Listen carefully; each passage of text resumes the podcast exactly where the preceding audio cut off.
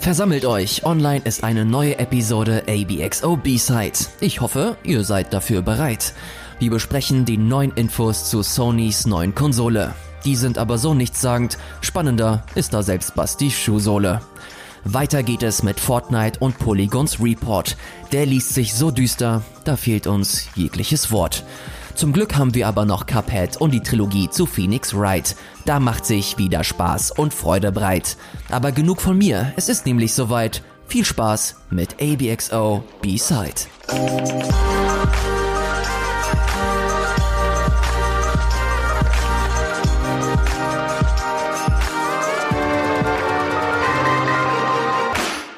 Hallo, moin moin und herzlich willkommen zu einer neuen Ausgabe von ABXO B-Side Ausgabe, wenn ich mich nicht irre, Nummer 8. Mein Name ist Ilias Alawi und an meiner Seite natürlich, wie sollte es anders sein, Sebastian Tützak. Hallo Sebastian. Wunderschönen guten Tag und nein, du irrst nicht, es ist Folge 8. Man mag es kaum glauben. Das ist unglaublich. Hättest du dir vorstellen können, dass wir bis Ausgabe 8 durchhalten? Das sagt man das echt schon nach Folge 8, das klingt super traurig. Wenn wir bei Folge 100 sind, kannst du mich das nochmal fragen.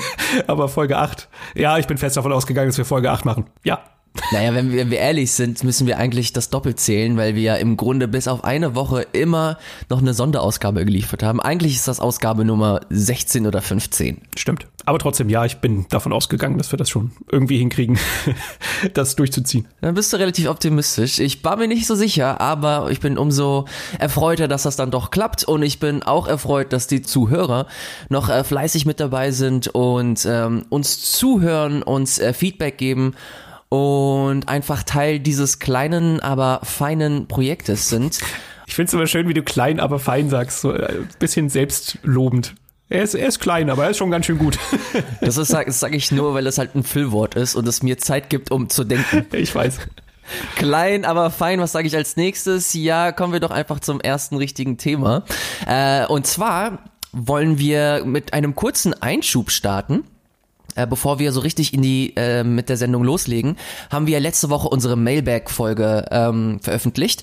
Und hier nochmal vielen, vielen Dank an die lieben Leute, die uns die ganzen Fragen geschickt haben. Das könnt ihr nach wie vor machen. Das sollte nicht die letzte Mailbag-Folge sein. Ihr könnt uns weiterhin Fragen stellen unter äh, unserem Twitter-Kanal abxo-tv oder an Ilias, I-L-Y-A S at abxo.de. Da könnt ihr weiterhin eure Fragen stellen, die wir dann hoffentlich in der zweiten Ausgabe von Mailbag dann äh, beantworten können.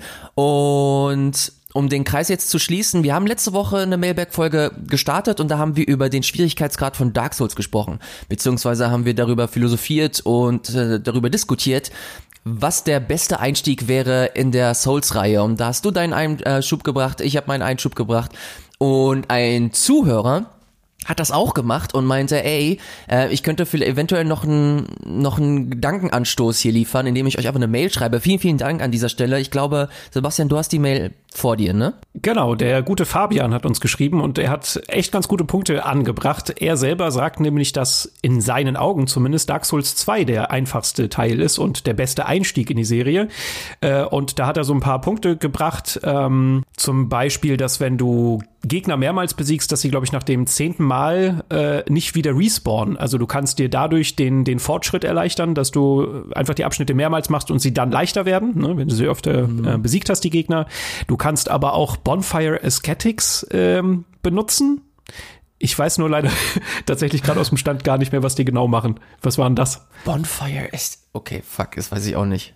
Ja, also du konntest ja stellenweise die, du konntest ja die Bonfire äh, stärken, damit du mehr ähm, Estus-Flakons hast, damit du ähm, dich äh, mehr heilen konntest. Ich bin mir nicht sicher, ob es diese Funktion ist, aber ich kann mich auch noch erinnern, dass man äh, da einiges verändern konnte ähm, und dadurch auch Abschnitte leichter machen konnte. Ist ja egal. Wir müssen gar nicht so sehr in die in die Tiefe gehen, nicht so sehr in die Details. Aber er hat auf jeden Fall äh, gute Punkte angebracht, finde ich. Und ich habe nochmal drum, drüber nachgedacht und rein aus diesem Gesichtspunkt liegt er da gar nicht so falsch, weil auch es gibt nicht so direkt zu Beginn einen großen schweren Boss, den man besiegen muss, sondern man hat auch erstmal eine ganze äh, ganze Strecke, die man normal spielen kann.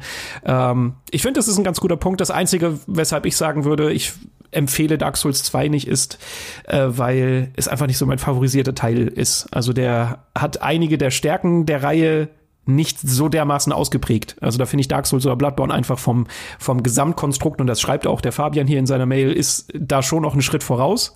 Aber ähm, rein was die Leichtigkeit angeht, liegt da gar nicht, gar nicht so falsch, finde ich. Also Dark Souls 2 ist auch ein sehr guter Pick. Um äh, das auch nochmal zu schließen, diese Bonfire Aesthetics, die machen ein bestimmtes Areal schwerer. Also das Areal des Bonfires.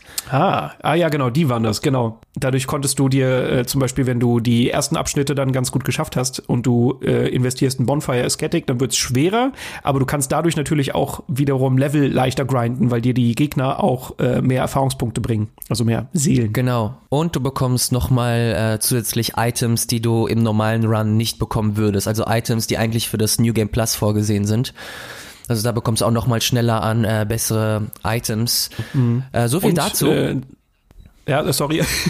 ich, ich wollte es nicht länger ziehen, als es ist, aber ähm, was er auch noch sagt, ist, da gibt es ja die Covenants, das, was ich ja auch schon gesagt hatte. Oh, ja. Und da gibt es auch Covenants, die äh, dir quasi Hilfe versprechen. Äh, ich weiß nicht mehr, Warriors of Sunlight oder so. Und dann äh, können andere Spieler dir joinen und dich unterstützen. Also es ist quasi genau das, was ich gesagt habe, nur halt ein bisschen unzugänglicher. Also auch das gibt es da. Also es ist, ist ein guter Pick. Kann man, kann man auf jeden Fall so stehen lassen. Geil.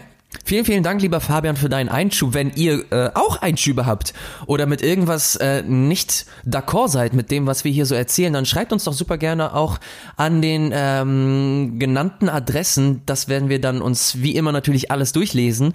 Und wenn wir der Meinung sind, dass das hier einen Mehrwert gibt, dann würden wir das natürlich auch super gerne hier mit in der Sendung äh, mit aufführen. Deswegen seid dazu angehalten, auch euch zu beteiligen und gemeinsam diese Sendung mit uns zu gestalten. Finde ich gut. So, aber Ilias, jetzt musst du dich an der Folge beteiligen. Ich will nämlich jetzt gleich wissen, was hast du zuletzt gespielt? Und jetzt kommt ein cooler Bumper. cool.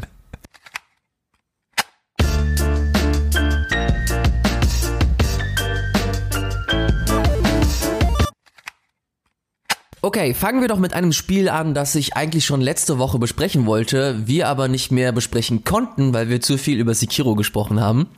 Und zwar geht es um Phoenix Wright, die Trilogie, die jetzt kürzlich nochmal für die Nintendo Switch, für die PlayStation 4 und für den PC herausgekommen ist. Phoenix Wright ist so eine Serie, die ich damals schon super gerne gespielt habe, kam ganz zu Beginn früher äh, für den Game Boy Advance raus kam dann später für den Nintendo DS. Man konnte das sich noch, noch mal auf äh, Mobile-Plattformen geben.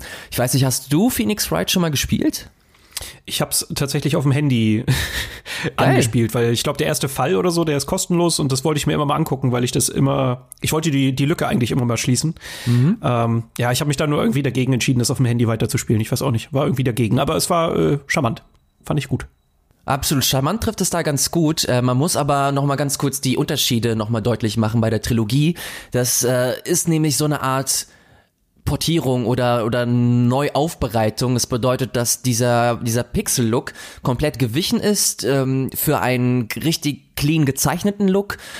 Was die Musik aber angeht, wurde im Großen und Ganzen alles beibehalten. Du hast immer noch die super interessante, charmante Musik, die halt jeweils aufploppt, wenn du halt ein bestimmtes Areal entweder betrittst oder wenn du eine bestimmte Phase in der, im Gerichtssaal äh, getroffen hast. Und das finde ich halt mit so am geilsten, dass du halt immer noch die, die verschiedenen Fälle hast, die ein bisschen kurios sind, die ein bisschen komisch sind. Auch die Charaktere, die du da triffst, die du da stellenweise auch befragen musst, äh, während du deine Detektivarbeit machst und diesen Fall irgendwie zusammenklamüserst.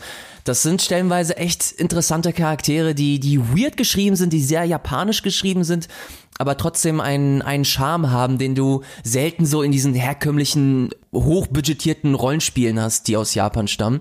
Und das finde ich tatsächlich ganz geil, dass du erst einmal so, so, so einen Pool an Charakteren hast, die ziemlich abgefahren sind, die aber sehr, sehr gut in dieses, in dieses Universum passen.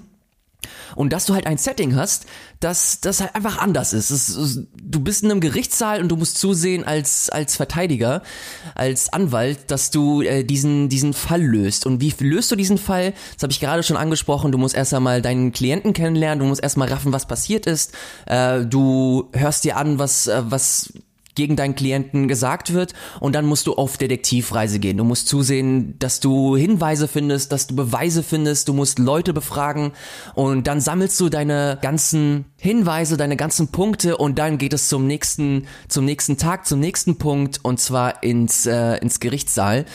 Und dann fängt an das Spiel halt wirklich so seine, seine ganzen Muskeln zu spielen, was, was ganz interessant ist, weil halt da nochmal alle Elemente, die du vorher gesammelt hast, sei es die Charaktere, sei es die Hinweise, die, die Beweise, sei es deine eigenen Gedanken, die kommen alle zusammen und die musst du halt Stück für Stück so zusammensetzen, dass das ein großes ganzes Bild ergibt. Und ich finde ganz interessant, wie da das Pacing irgendwie gehandhabt wird. Ich weiß nicht, viele Leute haben wahrscheinlich Phoenix Wright gespielt. Ich habe es auch damals gespielt, aber es jetzt nochmal rauszuholen, war tatsächlich nochmal ganz interessant zu sehen, wie das, wie das heute noch wirkt, weil es hat tatsächlich nichts von seinem, äh, von seinem Genie irgendwie verloren. Und es macht äh, dann vor allem Klick, wenn du halt wirklich das erste Mal deinen Fall im Gerichtssaal hast, dass du stellenweise so, so eigene Pacings hast, dass du anfängt mit der Zeugenaussage und die Zeugenaussage oder die jeweiligen Phasen im Gerichtssaal, die sind dann immer mit Musik unterstrichen. Das bedeutet, dass wenn du erst einmal deine, äh, deinen Zeugen hast, der irgendwas sagt und irgendeine Behauptung aufstellt, dann kommt erst einmal die Musik, in der aufgehorcht wird, in der geguckt wird, okay, was hat er zu sagen, was, was geht ab, was, was ist hier los?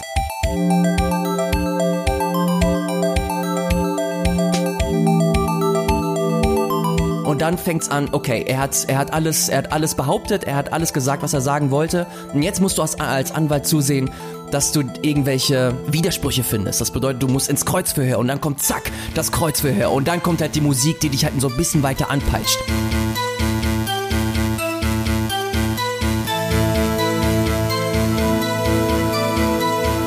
Du musst den Zeugen immer und immer wieder befragen, du musst zuhören, was er sagt und das, was er sagt, musst du dann wieder mit deinen Hinweisen, mit deinen Beweisen, musst du irgendwie abgleichen und zusehen, okay, wo sind irgendwelche Widersprüche? Und wenn du irgendwelche Widersprüche gefunden hast, ist das erstmal mega geil, weil du halt schön Objection rufen kannst. Objection! Und dann kommt halt wirklich, wenn du es halt wirklich geschafft hast, die Musik, die halt so eine Art Payoff verspricht. Und dieses, dieses Zusammenspiel aus, aus diesen verschiedenen Phasen, die halt unterlegt werden mit dem äh, Musikfeedback, das finde ich halt unheimlich geil und gibt dir halt so einen richtig schönen Feedback-Loop.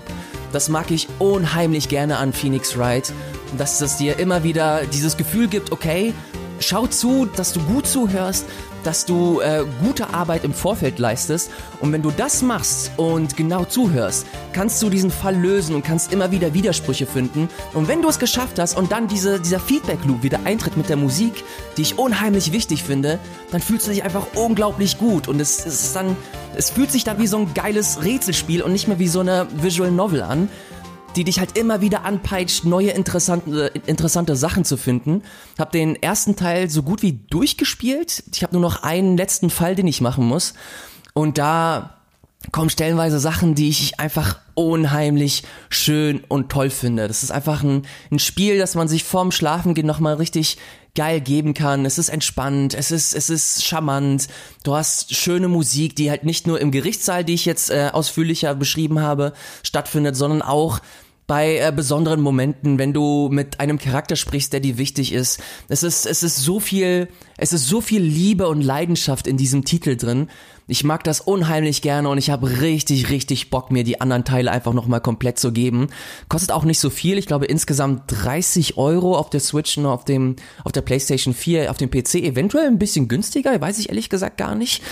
Aber ja, äh, ich will auch gar nicht äh, so viel jetzt äh, zu sagen. Ich will jetzt äh, dir nicht komplett das äh, das Wort nehmen, aber Phoenix Wright ist echt eine absolute Wonne gerade zu spielen. Es macht mir unheimlich viel Spaß. So ein richtiges Wohlfühlspiel einfach. Ich finde das total spannend, weil äh, ich fliege am Montag nach LA äh, und bin da irgendwie Geil. für eine Woche oder so und habe mir schon die ganze Zeit überlegt, also ich rede, rede gleich auch noch über ein Switch-Spiel ähm, oder zumindest ein Spiel, das ich auf der Switch gespielt habe und ähm, ja, ich habe ich hab mir schon überlegt, ey, was kann ich denn auf dem, auf dem Flug spielen? Und ich habe auch ein bisschen mit Ace Attorney äh, geliebäugelt.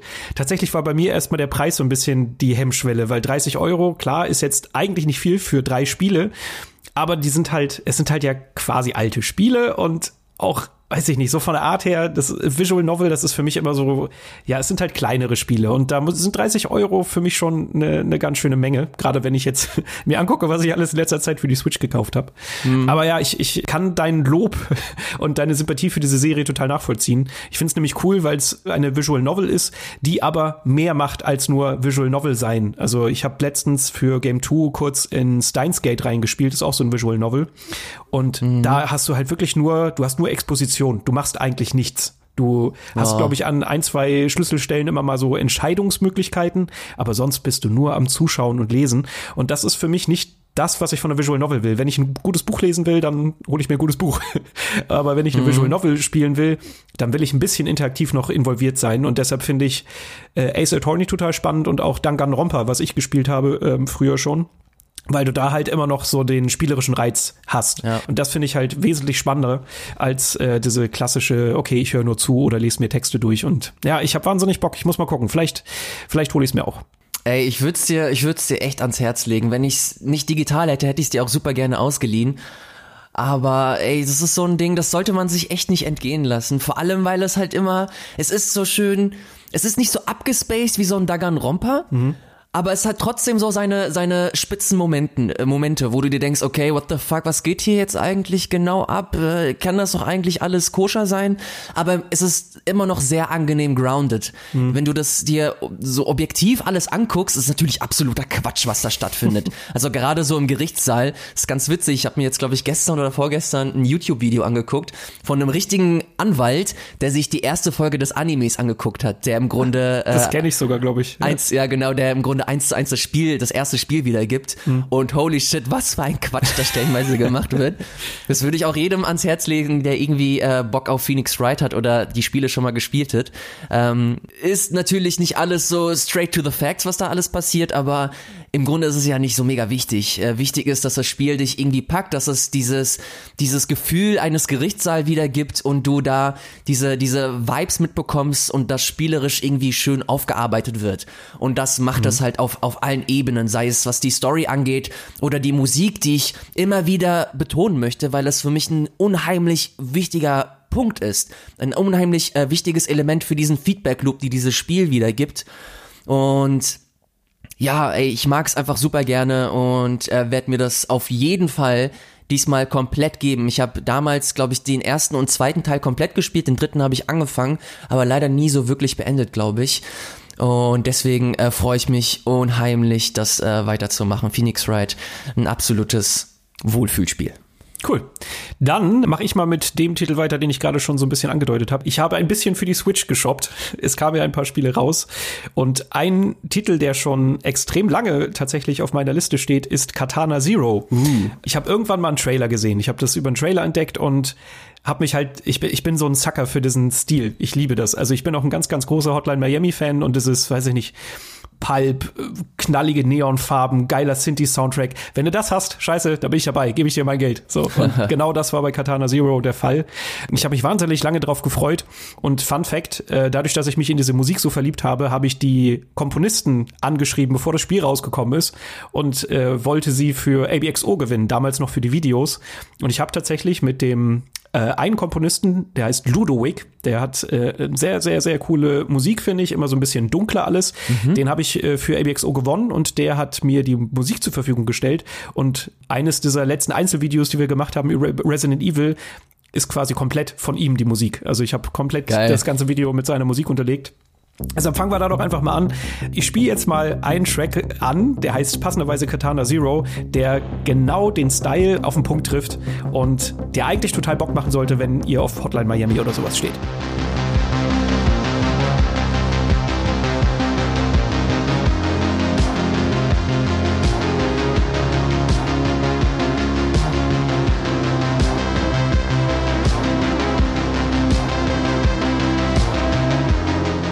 Ihr habt es jetzt wahrscheinlich gehört, das ist 1A, dieser Hotline Miami-Vibe, der da rüberkommt. Das ist halt dieses wummernde Synthi, alles ist irgendwie auf Style ausgelegt. Ich finde das fantastisch. Und das Schöne ist, dass nicht nur die Musik gut ist, sondern auch das Spiel. Ich hatte so ein bisschen Angst. manchmal hast du, gerade wenn du so ein Spiel ein bisschen länger verfolgst, so eine gewisse Erwartungshaltung, die so ein Spiel nicht so einfach einhalten kann. Aber äh, Katana Zero macht das ganz fantastisch. Abgesehen vom tollen Style hat es nämlich ein schönes Gameplay. Es ist tatsächlich ähnlich wie Hotline Miami. Du stirbst bei einem Schlag, aber auch deine Gegner sterben bei einem Schlag, es sei denn, du bist in einem, in einem Bosskampf. Und das macht das Ganze, dieses, diese typische ja, ich sag jetzt mal Trial and Error Orgie, dass du dich halt Stück für Stück durch die Level schnetzeln musst. Es wird von der Seite betrachtet, nicht so wie Hotline Miami ähm, aus der isometrischen oder aus der Vogelperspektive, aber spielerisch geht's eigentlich fast genau in die gleiche Richtung. Du hast immer kleine komprimierte Level und wenn du stirbst, springst du ganz schnell wieder zurück an Anfang und probierst das nochmal und du wirst immer besser. Ich habe äh, beim beim Einstieg hatte ich so meine Probleme, aber dann nachdem du so ein bisschen verstehst, was so deine Fähigkeiten sind, äh, macht es irgendwie Klick und vor allen Dingen die Level, die die wirken wirken dann plötzlich nicht mehr wie so eine Action-Sause, sondern du merkst, dass das eher wie ein Puzzle ist. Also du hast gewisse Gegnerarten, die gewisse Reaktionen von dir fordern und du musst zusammenpuzzeln, wann du was wie machst. Und ähm, du hast verschiedene Möglichkeiten. Du kannst die Zeit verlangsamen, du hast so einen Dash-Sprung, du kannst mit deinem Katana, wer jetzt erwartet, zuschlagen. Du kannst aber auch Kugeln, die auf dich abgefeuert werden, reflektieren, wenn du im richtigen Moment zuschlägst. Und wenn du das alles beherrschst, dann ist das halt wirklich wie so ein kleines Ballett, das du da aufführst. Und jedes Mal, wenn du ein Level abschließt, bekommst du auch so eine, eine Kameraaufnahme von allem, was du gemacht hast. Also quasi wie ein Replay weil dadurch, dass du die Zeit verlangsamen kannst etc., ist, wirkt das im Spielfluss ja ein bisschen ähm, stockend. Ne? Es wirkt hier und da ein bisschen langsam. Aber wenn du nachher das Replay anschaust, dann siehst du halt, wie geil das eigentlich aussah, was du da alles gerade gemacht hast. Also das Gameplay ist ziemlich fantastisch. Ähm, der Style ist ziemlich fantastisch und obendrauf kommt noch eine ziemlich coole Geschichte, die ja sehr mysteriös ist. Du weißt beim Anfang nicht so richtig, was Phase ist, die aber sehr schön erzählt ist. Also du spielst eigentlich diesen Auftragsmörder-Samurai, der ein eiskalter Killer ist, aber du bekommst auch ein bisschen was von seinem Privatleben mit und das hat so ein bisschen was von, weiß ich nicht, Leon der Profi oder so. Du triffst in deiner Wohnung auf ein kleines Mädchen, mit dem du dich anbandelst. Gleichzeitig geht er auch noch zu einem zu einem Psychologen und äh, erzählt da ein bisschen was aus seiner Vergangenheit und nach und nach puzzelt sich so ein bisschen zusammen, was eigentlich die Geschichte von ihm ist.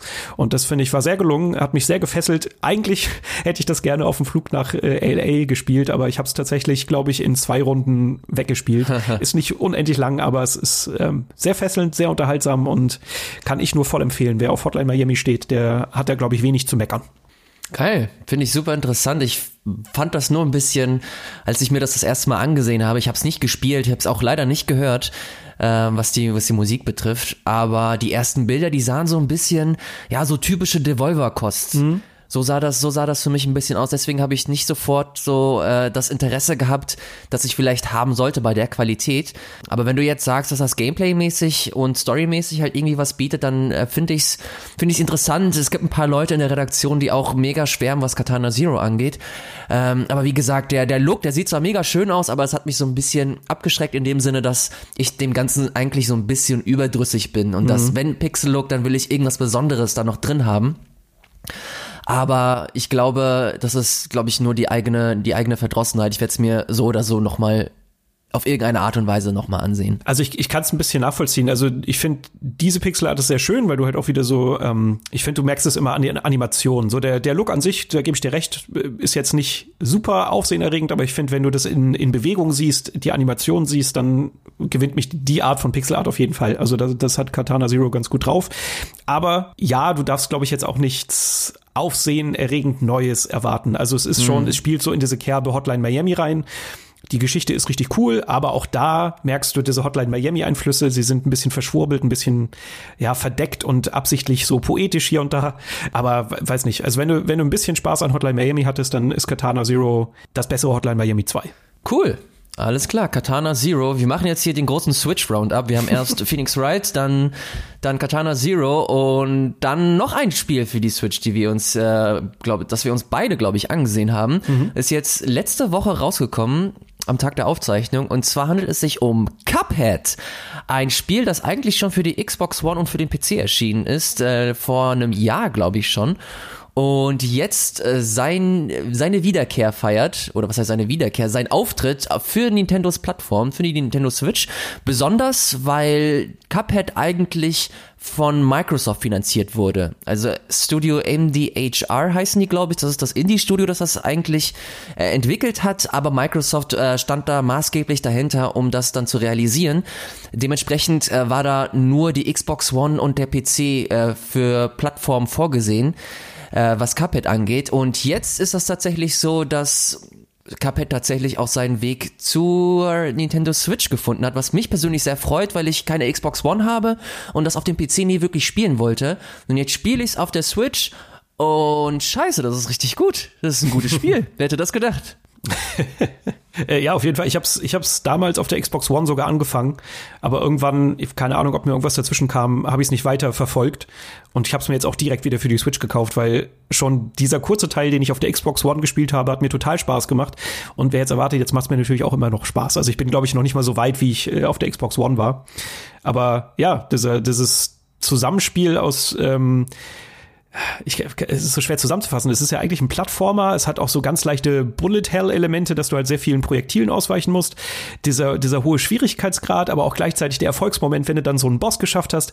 Es ist, ist fantastisch. Also ich finde es ganz, ganz, ganz, ganz toll. Ist genau mein Spiel, glaube ich. Ja, ich finde es im Großen und Ganzen auch einfach, also der Stil ist über alle Zweifel erhaben. Der ist einfach nur absurd gut. Und die Bosskämpfe finde ich auch unheimlich spannend designt und wie das Zusammenspiel ist und wie die einzelnen Phasen sind und wie dann, wenn du eine Phase geschafft hast, wie sich der Bossgegner dann nochmal transformiert und da diese Animation, wie das dann alles ineinander greift, das ist unheimlich geil gemacht einfach. Was ich aber, wo ich so ein bisschen Probleme habe, sind die äh, Jump'n'Run-Passagen. Hm. Die finde ich tatsächlich echt nicht gut. Die machen mir leider nicht so viel Spaß, weil ich das Gefühl habe, dass diese Passagen, die sind auch schwer, also wie restliche Spiel, die sind, da musst du halt immer und immer und immer wieder ran, um das, um das Level einfach zu lernen, um zu raffen, okay, wo muss ich wann hin, wo muss ich wie ausweichen, wo kommt der Gegner und wie springt er. Und das musst du immer und immer und immer und immer wieder spielen. Was ich eigentlich nicht schlimm finde, wenn ich das Gefühl habe, okay, es erfüllt einen bestimmten Zweck, dieser Schwierigkeitsgrad. Aber gerade bei diesen Jump'n'Run-Passagen habe ich das Gefühl, okay, es wurde jetzt schwer gemacht, um zu sagen, dass es schwer ist. Mhm. Und das finde ich immer so ein bisschen, das finde ich so ein bisschen problematisch, weil es mir, es gibt mir irgendwie nichts. Es ist, es ist schwer und ich muss es, ich muss das Level halt wirklich auswendig lernen. Und ich habe nicht das Gefühl, dass du in ein Level reingehst und du schaffst es von A bis Z ohne einmal, mindestens einmal zu sterben. Und das macht für mich kein gut designtes Level aus. Denn gut designtes Level macht für mich aus, dass ich die Mechaniken zu 100% beherrschen kann im Vorfeld des Levels und diese Mechaniken so einsetzen kann, dass ich im, im besten Fall smooth durchkomme. Hm. Und dass mir das Level einfach, dass mich das Level angenehm herausfordert, aber auch nicht frustriert mit irgendwelchen Elementen, die überraschend kommen, die unverhältnismäßig platziert sind und so mir einfach kein kein kein Flow ermöglichen.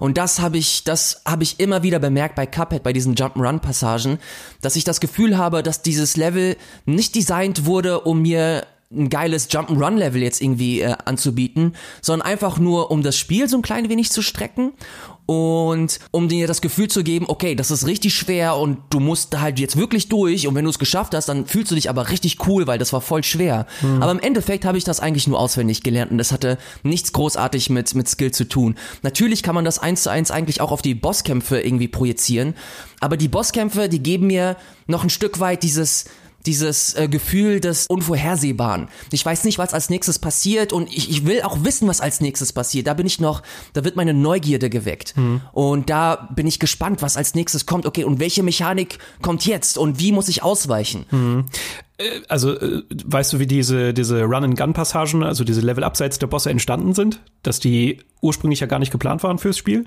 Genau, ja, dass eigentlich das Spiel nur so als ein Boss-Rush-Game äh, genau. konzipiert wurde und das dann erst im Nachgang entwickelt wurde. Genau, genau, weil sie Trailer veröffentlicht haben, alle waren irgendwie fasziniert und dann haben die Entwickler erzählt, ach ja, übrigens, es, ist nur, es sind nur Bosse. Und da gab es dann erstmal so ein bisschen Internet-Backlash, also Backlash nicht, aber viele Leute, die halt eigentlich das Spiel, ähm, sich auf das Spiel gefreut haben, aber dann so ein bisschen, ja, die, die Befürchtung geäußert haben, dass sich das halt erschöpft, wenn man nur gegen Bosse kämpft.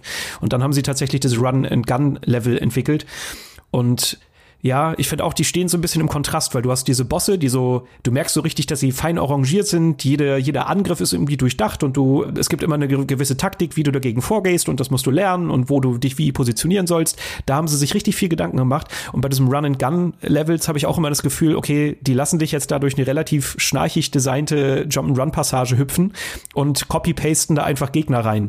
Also man merkt einfach, mhm. dass das nicht mit, glaube ich, nicht mit der gleichen Liebe entwickelt wurde wie die Boss- äh, ähm, Abschnitte. Ich muss sagen, ich finde sie auch nicht so gut wie die, die Bosse, aber sie stören mich jetzt, glaube ich, auch nicht ganz so doll, zumindest so weit, wie ich gekommen bin. Aber ja, also man merkt auf jeden Fall, dass das nicht die, die Highlights des Spiels sind. Da gebe ich dir absolut recht.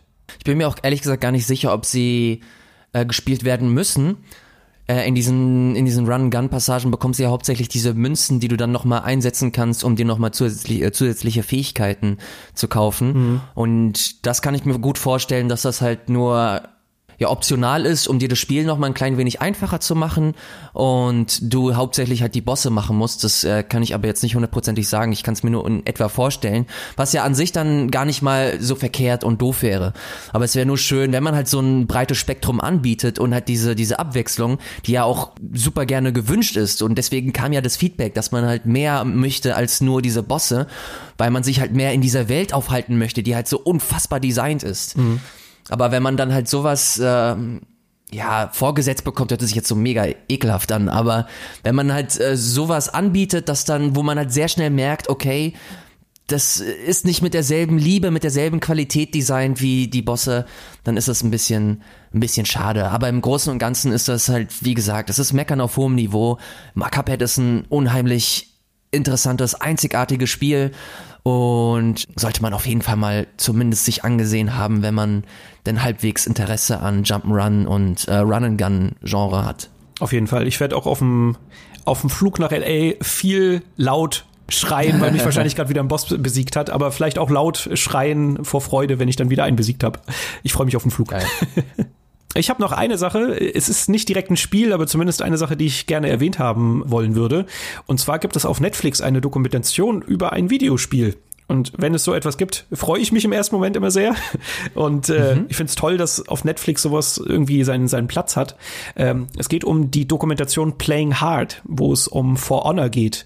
Du hattest ja auch kurz geguckt, ne? Meintest du, so ein bisschen zumindest? Genau, das äh, ist im Grunde eine Dokumentation zu For Honor beziehungsweise zur Entwicklungsphase von For Honor, was mhm. interessant ist, weil man, wenn man sich Dokus von Videospielen anschaut, man hauptsächlich in den Prozess einsteigt, der schon stattfindet. Dass man ähm, den Leuten beim Entwickeln zusieht oder dass man O-Töne von den Leuten bekommt, wie das Spiel gerade entsteht. Aber das Interessante bei Playing Hard ist, dass die Doku halt wirklich in der Pitch-Phase äh, anfängt. Mhm. Dass du halt wirklich siehst, wie der Director anfängt, diese Idee vorzustellen und wie das so Stück für Stück dann weiterentwickelt wird. Bin aber leider noch nicht äh, komplett äh, durch. Ich habe nur die ersten 10, 20 Minuten mir angesehen. Mhm. Ich glaube, da kannst du auf jeden Fall ein bisschen mehr zu sagen. Genau, ich habe es einmal komplett durchgeschaut. Ich bin jetzt nicht so super involviert in das ganze Thema For Honor. Also das Spiel hat mich jetzt persönlich ein bisschen kalt gelassen, aber trotzdem finde ich die Entstehungsgeschichte dahinter spannend. Man kann soweit das Foreshadowing äh, schon mal sagen, dass der Creative Director, der Jason Vandenberg, ähm, der auch einer der, der tragenden Figuren dieser Dokumentation ist, der arbeitet mittlerweile nicht mehr bei Ubisoft. Der wurde, ja, entlassen oder ist gegangen, kurz bevor das Spiel äh, released wurde tatsächlich. Und da merkt man dann schon, okay, es hat also hinter den Kulissen so ein bisschen gekriselt. Und genau das will diese Dokumentation zeigen. Ich finde sie gut, aber sie macht schon leider einige Fehler, finde ich. Gerade so de, das ganze Pacing, äh, du hast schon erzählt, es fängt vorne an, also bevor das Spiel auch wirklich entwickelt wurde, sondern schon in dieser ganzen Pitch-Phase ähm, werden die Entwickler begleitet, was total spannend ist. Aber dann stellenweise springt diese Dokumentation total. Du hast eigentlich einen wirklich krassen Leidensweg auch stellenweise gehabt. Auch der äh, eine Produzent zum Beispiel, der geht irgendwann in die Pause während der Entwicklung, weil er sich kaputt gearbeitet hat, weil er in Depressionen gestürzt ist. Und das ist nicht viel mehr als eine kleine Randnotiz, die hier und da mit ganz netten Bildern aufgefangen wird. Aber du hast einfach gar kein Gefühl dafür. Also du hast weder den Leidensweg von dieser Person so richtig nachvollziehen können, noch verstehst du, wie lange er eigentlich vom Team ähm, weg war. Und das sind so ein paar mhm. Sachen, die, obwohl diese Dokumentation eigentlich so diesen persönlichen Einblick in die Entwicklung schaffen möchte, dadurch dann doch wieder so, ja, distanziert wirkt. Und das ist halt schade. Dadurch haben nachher die Dinge, die passieren, nicht ganz so den Impact, den sie vielleicht haben könnten. Ich habe das Gefühl, hätten sie den Scope, hätten sie den Rahmen ein bisschen kleiner gehalten und hätten sich vielleicht nur auf eher das Ende der Entwicklung konzentriert, dann wäre das wahrscheinlich sogar besser für die Dokumentation gewesen im Nachhinein. Oder von mir aus eine Serie und sie hätten verschiedene Etappen detaillierter darstellen müssen. Das ist so ein bisschen schade. Aber trotzdem, ich sag mal, es war eine ganz interessante, ganz gute Geschichte, die man sich schon durchaus mal angucken kann, wenn man dann äh, Videospiel interessiert ist und vor allen Dingen, wenn man vielleicht ein bisschen mehr mit For Honor zu tun hat. Aber ja, mhm. also ich finde ich finde das Signal halt schön, dass so eine Dokumentation bei Netflix stattfinden kann. Ich bin gespannt und hoffe, dass da auch noch mehr kommt. Das war aber mein kleiner Eindruck zu Playing Hard um da noch einen kurzen Zusatz zu geben. Ich könnte jetzt auch noch ein bisschen mehr äh, zu Doku sagen. Ich will aber jetzt den Rahmen hier nicht springen. Mhm. Ich glaube, das äh, passt schon so, wie du das hier ausformuliert hast. Aber äh, wo wir schon bei Dokus sind, es wird äh, eine neue Doku ebenfalls geben zu einem äh, relativ großen Videospiel. Und zwar nennt sie sich Raising Kratos. Und der Name sagt das auch schon. Es wird eine große Dokumentation zu dem neuen God of War sein, das aber von Sony produziert wurde. Und das schlägt in so eine ähnliche Kerbe wie äh, Playing Hard mit For Honor, dass da wirklich so der komplette Prozess mit äh, involviert ist und da gezeigt wird, wie das Spiel nicht nur entsteht, sondern wie die Gedankengänge hinter dem Konzept aussehen. Äh, vor allem Director Cory Borlock steht da im Mittelpunkt und äh, gibt da sehr viel Preis, äh, mehr als er sowieso schon tut, sei es bei auf der GDC oder bei anderen Kollegen im, im Interview. Äh, sieht relativ interessant aus, wenn da Leute auch interessiert sind, äh, sollte man sich durchaus mal den Trailer ansehen. Wird jetzt äh, laut Sony bald rauskommen, ohne ein genaues Veröffentlichungsdatum genannt zu haben. Mhm. Genau, habe ich auch den Trailer gesehen, fand ich ja sehr, sehr, sah sehr vielversprechend aus. Absolut. Hat auf jeden Fall Bock gemacht. Gut, wir haben ja dieses Mal so ein bisschen die Themen gedreht, aber ich würde sagen, wir gehen mal zum nächsten und zum letzten Themenblock über. Und zwar sollten wir nochmal über News reden.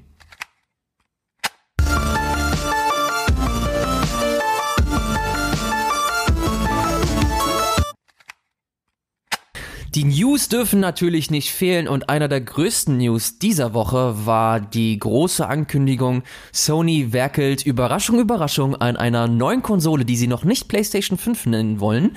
Ähm, Im Interview mit den Kollegen von Wired hat Mark Cerny, der Architekt der PlayStation 4 und höchstwahrscheinlich auch der PlayStation 5, die ersten technischen Rahmendetails zur neuen Konsole von Sony bekannt gegeben.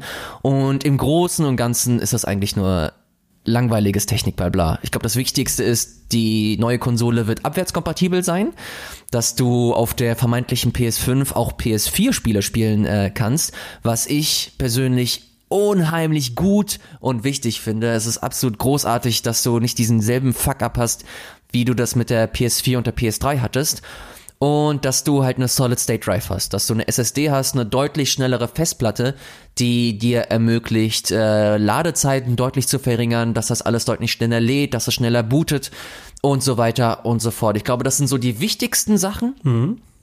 Und dann kamen noch andere technische Details, wie zum Beispiel, dass halt mit der Technik gespielt wird, dass halt Audio auf das nächste Level gehoben wird und dass man halt einfach versucht, diese ganze technische Bandbreite halt so zu vergrößern, dass das halt wirklich die Next Gen ist und so weiter und so fort. Aber sind wir mal ehrlich, ich glaube, das Hauptziel dieser News war nicht, okay, wir kündigen jetzt endlich die PlayStation 5 an und wollen den Leuten halt coole Infos bieten, sondern das war einfach ganz gezieltes, smartes und ausgeklügeltes Marketing. Genau, also dadurch, dass wir wissen ja jetzt, dass Sony nicht an der E3 teilnimmt. Die Wahrscheinlichkeit ist recht hoch, dass äh, Microsoft da aber auf jeden Fall eine, ihre neue Konsole präsentieren wird. Und äh, ich glaube auch einfach aus diesen Gründen, dass sie so ein bisschen zeigen, hey, uns gibt es, wir sind, wir wollen auf dem Schirm sein. Hier legen wir mal das erste, äh, die erste Fährte aus. Ähm, ich glaube, das war die ganze Intention dahinter. Die rein technischen Fakten, glaube ich zumindest, hat jetzt niemanden so wirklich überrascht. Ähm, genau sowas wie, sie unterstützen 8K-Auflösung oder sowas. Das ist so, ja, ja, haben, haben wir fast erwartet. Mhm. Eine Sache, die noch ein bisschen öfter in den Mittelpunkt geschoben wurde, war diese ganze Raytracing-Technik. Gibt es auf PCs ja schon bei Spielen wie Metro oder sowas, was einfach nur die Berechnung von Lichtstrahlen anbelangt, dass die sich halt irgendwie ähm, realistisch brechen. Keine Ahnung, du hast eine Pfütze äh, irgendwo in einem Areal, äh, Licht kommt von außen und das wird dann wirklich exakt berechnet, wie es sich dann brechen müsste und wie was reflektiert. Und Raytracing ähm, hat auch wiederum dann ein bisschen Einfluss auf das Verhalten von Schallwellen im Raum, also dass du da auch eine schönere Abtastung hast, was so Surround Sound angeht. Also ja, alles genau das, wie wir erwartet haben. Das Einzige, was ich tatsächlich noch interessant fand, was ähm, aber auch nicht mehr als eine kleine Andeutung ist, ist, dass der Mark Cerny im Interview mit Wired, man muss ja auch sagen, das war eine Exklusivgeschichte von Wired, die sie äh, bekommen haben, ähm, dass der Mark Cerny gesagt hat, dass sie Cloud Gaming Pioneers sind und dass da auch auf jeden Fall noch ein bisschen was kommt. Mhm. Genau, das finde ich halt interessant, weil das war ja auch die große Frage, die wir hatten, nachdem Google Stadia äh, sich so positioniert hat und angekündigt wurde, wie reagieren die anderen? Und da signalisiert Sony quasi schon, ja, ja, wir haben das mitbekommen, keine Angst, wir machen da auch was. Äh, seid gespannt. Das ist auch ganz äh, interessant, was ja schon fast Ehrenredakteur Jason Schreier hier von ABXO auch zu dem Thema gesagt hat. Und zwar meinte er, dass er von äh, vermeintlichen äh, Quellen erfahren hat, dass die ersten Dev-Kits der PlayStation 5 rausgeschickt wurden. Und das ist Sonys Vorpreschen einfach, bevor irgendwelche Entwickler äh, die ersten Specs bekannt geben, suchen sie sich einfach ein Outlet, das halt Technik fokussiert ist, um da einfach die News zu setzen um sie nicht halt zwischen Tür und Angel irgendwie gestreut zu bekommen. Mhm. Verstehst du? Sie versuchen trotzdem ihre ihre Kanäle, ihre Informationen selber zu steuern. Und das ist eigentlich, das ist einfach super smartes, super smarte PR. Das ist einfach ohne Scheiß. Ich bin, ich bin echt ein bisschen beeindruckt, muss ich sagen, dass sie halt so weit denken und sich denken, okay, ey, die Dev-Kits sind jetzt raus, die, die Leute, die entwickeln schon und es wird 100 pro Leute geben, die halt reden werden, die sagen werden, okay, das und die Dev-Kits, die wir haben, haben die und die und die Technik. Und dann fängt an, so ein Gerüchtezyklus stattzufinden, dass halt diese Seite das aufgreift, diese Seite greift das auf. Und das so zu machen, dass du dir halt mit Wired jemanden holst und denen versprichst, ey, wir haben hier exklusive Nachrichten für euch, kommt doch einfach zu uns und da schon mal die Hosen runterlässt, um einfach eine, eine gesteuerte und gesammelte und gebündelte Info einfach rauszuhauen, was die neue Konsole angeht, ist einfach smart. Vor allem nicht nur, weil du die, die Kommunikation so zu 100% steuerst, sondern auch, was du vorhin gesagt hast, du schaust halt zu, dass du dich halt auch positionierst in den Headlines, dass Microsoft immer weniger Headlines bekommt und Microsoft braucht unbedingt Headlines aktuell, hm. um sich halt weiter ins Gespräch zu bringen, um halt weiter zu schauen, dass sie sich halt positionieren, dass sie Marktanteile bekommen dass sie halt äh, zusehen, dass sie ein sehr starkes Setup liefern, bevor die E3 startet. Und das ist halt nicht nur smart von Sony in Sachen, okay, wir äh, steuern unsere Kommunikation, sondern auch um halt sich was den ähm, Rivalenkampf angeht, halt sich super stark zu positionieren. Vor allem mit dem Fakt, wenn man weiß, dass Sony nicht auf der E3 offiziell sein wird. Ich bin immer noch der Meinung, dass da 100 Pro entweder kurz davor oder kurz danach irgendwas von denen kommen wird. Mhm. Aber ähm, so betrachtet ist das halt wirklich eine Public Relation Meisterleistung. Also muss ich, muss ich tatsächlich echt sagen. Ja, ja, genau. Sie bringen sich da auf jeden Fall sehr geschickt schon mal ins Rennen vorab. Das Einzige, worauf ich noch eingehen will, ist, dass diese Dev-Kits, glaube ich, hauptsächlich jetzt an so Third-Party-Entwickler rausgehen. Die Sony-eigenen Studios, sowas wie Naughty Dog oder, oder Sony Santa Monica, genau. die werden definitiv schon äh, ganze ja, Zeit lang mit dieser neuen Technik oder mit der neuen Hardware arbeiten. Weil Absolut. Brauchen, brauchen ja auch noch bald äh, dann Launch-Titel. Und da wird bestimmt mhm. schon hart dran gearbeitet. Genau, wir haben noch eine weitere News, die dann aber wiederum nicht ganz so positiv ist. Und zwar geht es mal wieder um Crunch. Und zwar gibt es da einen Entwickler, der nennt sich Epic Games, die so ein kleines Spiel veröffentlicht haben, das man vielleicht schon mal gehört hat. Und ich glaube, den Gag haben wir schon ganz oft gebracht. Es heißt Fortnite. Fortnite ist einfach das Phänomen derzeit. Es ist das meistgespielte Spiel dieses Planeten. Ähm, es beherrscht YouTube-Videos noch und nöcher. Es ist einfach ein riesengroßer Erfolg für äh, das Entwicklerhaus Epic Games. Jetzt kam aber raus durch einen Report von Polygon, dass auch da im Hintergrund ja nicht alles so ist, wie es sein sollte. Ähm, Polygon hat über ein Dutzend Interviews geführt mit anonymen Mitarbeitern. Und da kam raus, dass die stellenweise 70 bis 100 Stunden Wochen arbeiten und dass der Crunch halt wirklich allgegenwärtig ist, dass äh, da auch Leute wieder dran zu Bruch gehen, dass äh, sich Krankheiten dadurch verbreiten, dass äh, genau Leute einfach äh, ausfallen Und ja, es ist, ist mal wieder eine weitere Crunch-Horror-Story. Und ich muss persönlich sagen, dass ich das nicht so erwartet habe. Ich dachte immer, dass so ein, ich sag jetzt mal ein Live-Service-Spiel, das veröffentlicht wird und dann stetig erweitert wird, dass das der angenehmere Weg ist für Entwickler, weil ich dachte, dass der Workload nicht auf einmal so ein Batzen ist, ne, sondern dass du ein Spiel veröffentlichst und dann so weiter dran arbeitest, dass das den, den Arbeitsaufwand ein bisschen entschlackt. So war meine Idee. Aber anscheinend ist es nicht so. Hier wird nämlich ganz klar signalisiert, nein, dadurch, dass das Spiel natürlich auch so ein großer Erfolg ist und die Geschäftsführung weiterhin möchte, dass Fortnite so ein großer Erfolg ist, ist da extremer Druck lastet auf diesen, auf den Mitarbeitern, dass halt neue Features äh, in, im Wochentakt implementiert werden, dass Fehler, wenn sie entstehen, direkt ausgebügelt werden. Da gibt es keinen, oh, jetzt ist aber Wochenende, gut, die Waffe hat da jetzt gerade den Bug oder ist zu stark, sorry, geht jetzt nicht, sondern nein, dann muss am Wochenende auch dieser Fehler ausgebügelt werden, damit ja auch bloß nichts in dieses Triebwerk Fortnite gerät, damit da bloß nichts äh, irgendwie hakt oder dass sich Leute beschweren oder abspringen.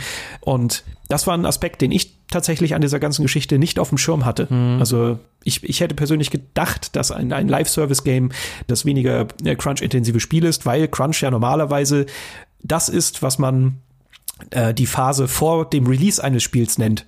Wenn, ähm, keine Ahnung, jetzt ein Uncharted 4 rauskommt, dann entsteht meistens der Crunch ein, zwei Monate bevor das Spiel ähm, die Goldversion erreicht oder bevor es dann auf den Markt kommt, weil natürlich die Entwickler dann in einer komprimierten Zeit dafür sorgen müssen, dass das Spiel fertig wird. Und bei einem Live-Service-Spiel dachte ich, okay, sie veröffentlichen eine, eine Grundversion des Spiels und updaten es dann Stück für Stück, dass das halt die entspanntere Variante wäre. Aber nein, so ist es eben nicht. Und bei Epic Games ist dieser Crunch quasi eine Konstante. Hm. Ist leider das absolute Gegenteil bei einem Games as a Service Spiel, weil du bei einem herkömmlichen Spiel, du hast halt diesen Crunch vor dem Release und dann ist der Crunch vorbei. Das Problem bei einem Games as a Service Spiel ist, dass die Entwicklung nie vorbei ist, mhm. dass wenn das Spiel veröffentlicht ist, dass schon das nächste Update wartet und dann das nächste Update und dann das nächste Update und dann das nächste Update und du musst dir vorstellen, dass jedes Update mit Crunch verbunden ist. Das ist, wenn du dir das mal vor Augen führst, das ist der absolute Horror, wenn man sich einfach mal so die straighten Fakten äh, durchliest. Jetzt erwartet man bei einem Entwickler wie Epic Games, der halt nicht nur Fortnite hat, sondern man muss natürlich auch äh, sagen, dass sie halt mit der Unreal Engine einer der wichtigsten Werkzeuge diese diese Industrie haben und sie für jedes Spiel, das die Unreal Engine nutzt, natürlich auch Lizenzgebühren äh, dafür bekommt. Also Epic ist ein unheimlich großes und, und wichtiges Konstrukt in dieser Industrie geworden. Und neben dem ganzen Kram noch von, äh, was, was Fortnite angeht. Also Fortnite hat da nochmal eine ganz andere Dimension reingebracht in diese Unternehmenskultur. Und dadurch, dass du jetzt halt diesen, diesen Erfolg hast mit Fortnite, der für Epic Games das sie auch zugegeben haben, auch mega überraschend kam. Also sie haben nicht ansatzweise damit gerechnet, dass Fortnite Battle Royale so krass erfolgreich ist. Man muss, man muss fairerweise auch Epic Games so ein, auch, ich will nicht in Schutz nehmen sagen, aber man muss auch deren Seite irgendwie zeigen. Und zwar ist es, glaube ich, gar nicht mal so einfach für eine Firma, auf so einen Erfolg zu reagieren mhm. und zu schauen, okay, ich habe jetzt ein mega krass erfolgreiches Spiel. Okay, fuck, aber jetzt brauche ich ein neues Department, das halt nur dafür zuständig ist, dass halt irgendwelche Reportings durchgelesen werden, also das Feedback von den Leuten irgendwie auch gesehen wird. Also bedeutet das, dass im Zweifel, dass du in der QA-Abteilung, dass du plötzlich 50 neue Mitarbeiter hast, die keine Ahnung haben, was abgeht, die alle eingearbeitet werden müssen und die alle nicht raffen, was, was, was hier eigentlich los ist. Und das zieht sich halt wirklich komplett durch diese, durch diese, durch diese Firma. Wenn man sich diesen Artikel durchliest, der bei Polygon übrigens ähm, online ist, die hervorragende Arbeit geleistet haben, was was äh, die äh, einzelnen Gespräche mit den Entwicklern angeht, dass es stellenweise wirklich, ich bekomme gerade Gänsehaut, wenn ich an einzelne Passagen denke. Vor allem fällt mir da wieder ein, wie sie mit äh, Contractors gesprochen haben, also mit freien Mitarbeitern, die, wo sie noch weniger Verantwortung für äh, aufbringen müssen als bei ihren festen Mitarbeitern, wo stellenweise Contractor reingeholt werden um einfach nur den Job zu machen und dann wieder fallen gelassen werden. Und bei so einem ganz bestimmten Part wurde einfach von Bodies gesprochen, von, äh, von Körpern einfach mhm. nur. Hey, was, der kann nicht mehr liefern, der will nicht mehr, okay, scheiß drauf, weg mit dem neuen Body rein. Und das ist stellenweise so eine unf also es ist wirklich eine grauenhafte Spreche einfach, mhm. die du da, die du da stellenweise äh, mitbekommst. Das ist einfach, es ist einfach nur mega schlimm, dass da, dass da nicht in die Mitarbeiter investiert wird, sondern in das Produkt und koste es, was es wolle in dieses Produkt. Dieses Produkt steht mittlerweile für etwas, es steht für Versprechen, es steht für das Versprechen, dass immer und immer und immer wieder neue Sachen geliefert werden. Es steht für das Versprechen, dass es konstant sich weiterentwickelt, dass konstant immer wieder neue interessante Spitzen gesetzt werden. Und mittlerweile hat sich diese Denke, diese Erwartung natürlich auch auf den Spieler projiziert und festgesetzt, dass der Spieler immer und immer und immer wieder neue, neue Elemente erwartet, dass irgendwann halt auch sich äh, beschwert wird, dass keine neuen Sachen geliefert werden. Und so ist das halt ein ganz, ganz großer Teufelskreis, vor allem wenn du halt noch die PR mit reinholst, dass sie irgendwelche krassen Deals nochmal ähm, finalisieren. Vor allem jetzt hier ganz groß mit Marvel, dass du halt wieder diese Avengers mit drin hast. Und wenn du dir den Film anguckst, den, den neuen Endgame, da wirst du halt auch verstehen, okay, fuck, da ist noch eine zweite Ebene mit drin, was, was Fortnite angeht, ohne jetzt hier zu groß zu spoilern. Aber das sind alles so, das sind alles so Sachen, die sich halt auftürmen und wo du dann auf Kosten der Mitarbeiter gehen musst, dass die Mitarbeiter plötzlich nicht mehr wissen, wohin mit sich, dass sie halt Überstunden schieben müssten, sieben Tage die Woche, stellenweise 100 Stunden Wochen schieben müssen und dann einfach in Tränen ausbrechen, die sie komplett ausgebrannt sind. Das sind, das sind leider, das ist leider so eine, so eine Narrative, die sich gerade aufbaut, die halt dieses Games as a Service Modell mit sich bringt. Das beste Beispiel ist auch das, was wir vor drei, vier Wochen nochmal äh, besprochen haben. Anthem ist halt auch so ein Ding. Es geht halt, es geht halt weiter. Natürlich versucht jetzt BioWare das alles ein bisschen zu verändern und sie haben Besserungen versprochen. Aber wie das dann gemacht wird, das ist halt auch ein Prozess. Und ich hoffe einfach, dass Epic Games, dass das, dass, dass sie das ernst nehmen und dass sie natürlich Fortnite als wichtigstes Spiel platzieren wollen, aber nicht auf Kosten von Menschen, die dieses Projekt oder dieses Spiel am Leben halten. Das ist mhm. ein ganz, ganz schmaler Grad. Das ist, oh, meine Güte, das ist ohne Scheiß. Ich finde das immer, ich finde das immer ganz, ganz schwierig. Ja, ich finde, ich finde das auch gut, dass du da noch mal so ein bisschen die Perspektive von Epic Games einräumst. Das macht der Beitrag oder der Artikel von Polygon ja auch. Also da gibt's auch offizielle Statements äh, von einem Pressevertreter von Epic Games, der das Ganze noch mal hier und da so ein bisschen in Kontext setzt. Und ja, es soll keine Rechtfertigung für Epic Games sein, weil es ist schon schlimm, was da passiert. Auf der anderen Seite, wenn man sich hineinversetzt, äh, stell dir vor, deine Firma explodiert so und du müsstest eigentlich die doppelte Zahl an Menschen haben, um diesen Workload, der jetzt vor dir steht, eigentlich aufzufangen, weil Epic Games ähm, war davor halt eben nicht ganz so groß wie jetzt mit Fortnite.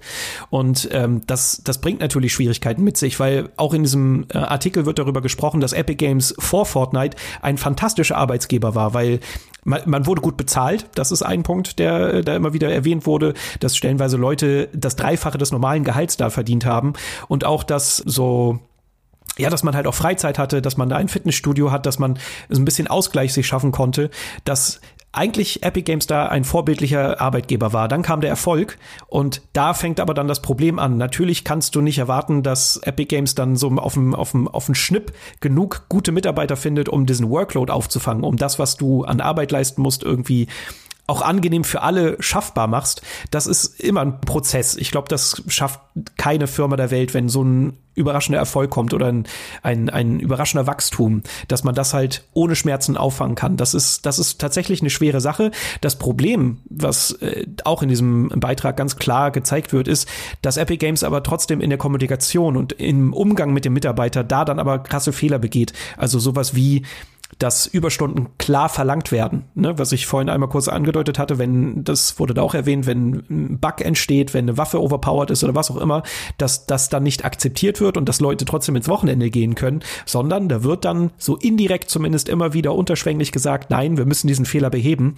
Und da wird erwartet, dass Leute dann in ihrem Wochenende oder in den Feierabendstunden an diesem Fehler arbeiten. Und das ist halt so eine Sache, die nicht passieren darf. Und da darf man dann auch Epic Games nicht in Schutz nehmen, weil da müsste dann einfach die Firmenstrategie ein bisschen umgedreht werden. Da darf dann einfach nicht erwartet werden von Leuten, die ihre Arbeit eigentlich abgeleistet haben, dass sie dann auch noch in ihren Feierabendstunden ähm, daran arbeiten. Das ist so ein bisschen das große Problem an dem Ganzen. Aber es ist halt nie eine schöne Geschichte, Crunch und das alles, es begleitet uns ja schon seit dem ersten ABXO B-Side-Tagen. Es ist gerade echt ein Thema, das immer wieder aufkommt und ja, was mich jetzt im Fall von Fortnite tatsächlich auch überrascht und auch wieder erschüttert hat. Ich kann auch echt nicht mehr hören, dass man dann, dass einige Leute dann einfach schreiben, ja, warum kündigen sie denn einfach nicht? Mhm. Warum gehen sie denn einfach nicht? Das ist so leicht, ach, das ist so leicht geschrieben, so leicht gesagt. Man kann das nicht einfach so, so grundsätzlich und grob sagen. Man, man weiß nicht, wie gebunden einige Leute sind, man weiß nicht, wie die, wie die einzelnen Situationen sind. Und das löst ja auch das grundsätzliche Problem nicht. Ich glaube, im Endeffekt schadet das einfach nur der Industrie, wenn man sagt, okay, die Leute sollten einfach nur kündigen. Weil am Ende, was passiert, was passiert, wenn die, wenn die erfahrenen Leute diese Arbeitsverhältnisse nicht mehr tolerieren. Sie verlassen die Industrie. Die Industrie verliert unheimlich wichtige Erfahrungswerte, unheimlich wichtige Entwickler, die sich in anderen Branchen äh, festsetzen, sei es in der Filmindustrie oder, oder in der Musikindustrie, weil sie denken, okay, das, äh, das ist dort entspannter, ich hab, kann da meine Familie regelmäßig sehen und dementsprechend will ich mir diesen Scheiß nicht mehr geben, was mit Spielen zu tun hat. Und dadurch entwickelt sich das Medium Spiel halt in einer komplett falschen Richtung. Technisch vielleicht nicht, es wird immer besser, immer großartiger, aber zu welchem Preis? Und das sind halt, das sind halt Gedanken, die, wie ich finde, halt viel zu selten zum Tragen kommen. Ich finde das echt schlimm und da finde ich es mega lobenswert, wie zum Beispiel so ein Entwickler wie Respawn halt dagegen, dagegen setzt, weil jetzt nochmal äh, immer wieder Kritik aufkam, ey, was, was, was, was zum Teufel passiert gerade mit Apex Legends? Da ist ja komplette Flaute gerade. Wir haben die Season 1 gehabt, die halt auch, was den Umfang angeht, echt ein bisschen, bisschen dünn auf der Brust war.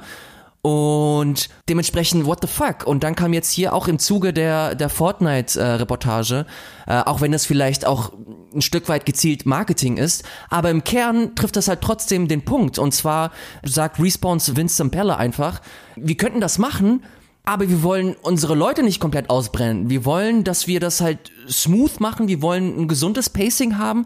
Wie ihr bekommt neue Inhalte, wenn eine neue Season stattfindet. Und eine neue Season dazwischen sind immer mehrere Wochen. Und in diesen Wochen haben die Leute Zeit, nochmal in Ruhe die Inhalte auszudefinieren, äh, zu konzeptionieren, zu produzieren und dann zu veröffentlichen. Und das ist glaube ich, ein relativ gesundes, gesundes Mittelmaß. Du hast deine Entwickler, die halt Zeit haben, ihre Inhalte zu entwickeln. Sie brennen sich nicht komplett aus, sie, sie werden nicht bis zum Tod ausgewrungen und trotzdem bekommt dein Spiel die Inhalte. Und ich glaube, das ist einfach wichtig, dass du diese Spieler oder deine Spielerschaft einfach so erziehst, dass halt Apex Legends nicht unbedingt das nachahmen muss, was ein Fortnite macht, dass halt immer ständig neue Sachen geliefert werden müssen, immer, immer wieder Neues, immer wieder Neues. Apex ist ein Games as a Service Spiel. Das bedeutet aber nicht, dass jeden Tag was krasses Neues passiert. Es bedeutet, dass nach einem bestimmten Zeitabstand neue Inhalte stattfinden. Und genau das versuchen sie zu, zu etablieren. Und das finde ich auch cool, auch wenn stellenweise einfach Flaute ist und das Spiel an sich keine neuen Inhalte bekommt. Das Versprechen ist da, dass nach einer Season neue Sachen kommen und wenn das Grundgerüst stimmt, wenn das Spiel an sich einfach geil ist und man Bock hat, das zu spielen, dann finde ich, ist das der perfekte Weg, um halt genau das so zu etablieren, damit alle halbwegs happy sind. Ja, das hast du gut gesagt. Meine Güte. Ich bin jetzt wieder so geladen, sag mal. Was ist denn hier schon wieder los? Ja, es sind halt äh, nicht so easy besprochene Themen. Aber naja, cool. ich weiß auch gerade, ich weiß auch gerade nicht, wie man positiv jetzt wieder rausgeht. Wenn ihr das cool fandet, dann bewertet uns auf iTunes und weißt du, ich hier fünf Sterne und äh, ja. Bewertungen, das wäre mega. Nee, im Ernst, das wäre wirklich sehr, sehr wichtig. genau, wenn ihr uns unterstützen mögt, dann wie immer schreibt uns äh, auch weiterhin Fragen. Das haben wir auch gesagt. Unsere erste Mailback-Folge ist ja veröffentlicht worden. Ähm, wenn ihr weitere Fragen habt oder Anregungen, dann immer raus damit. Wir haben ein offenes Ohr und lesen eigentlich alles. Und wenn sich wieder anbietet, machen wir gerne wieder eine Mailback-Folge. Wenn wir nicht direkt antworten, dann kriegt ihr da so auf jeden Fall nochmal ein paar Infos. Und genau das, was du gerade angedeutet hast, wenn ihr den Podcast denn mögt, dann zeigt das mit Sternebewertungen auf iTunes und Co., weil das hilft uns auch unheimlich weiter. So. Ey, ganz kurz, ganz kurz zu den Bewertungen. Wir stehen gerade auf 83 Bewertungen. Leute, ohne Scheiß, ich will die 100 knacken auf iTunes. Wenn ihr irgendein Apple-Device habt, dann tut uns doch den Gefallen und geht auf ABXO B-Side und gibt da die 5 Sterne und schreibt doch vielleicht was, äh, was dazu. Das hilft nämlich der Algorithmus, damit er den Podcast schön nach vorne pusht. Und das wäre richtig cool. Ich habe richtig Bock, diese 100 da endlich zu sehen. Das nervt mich richtig.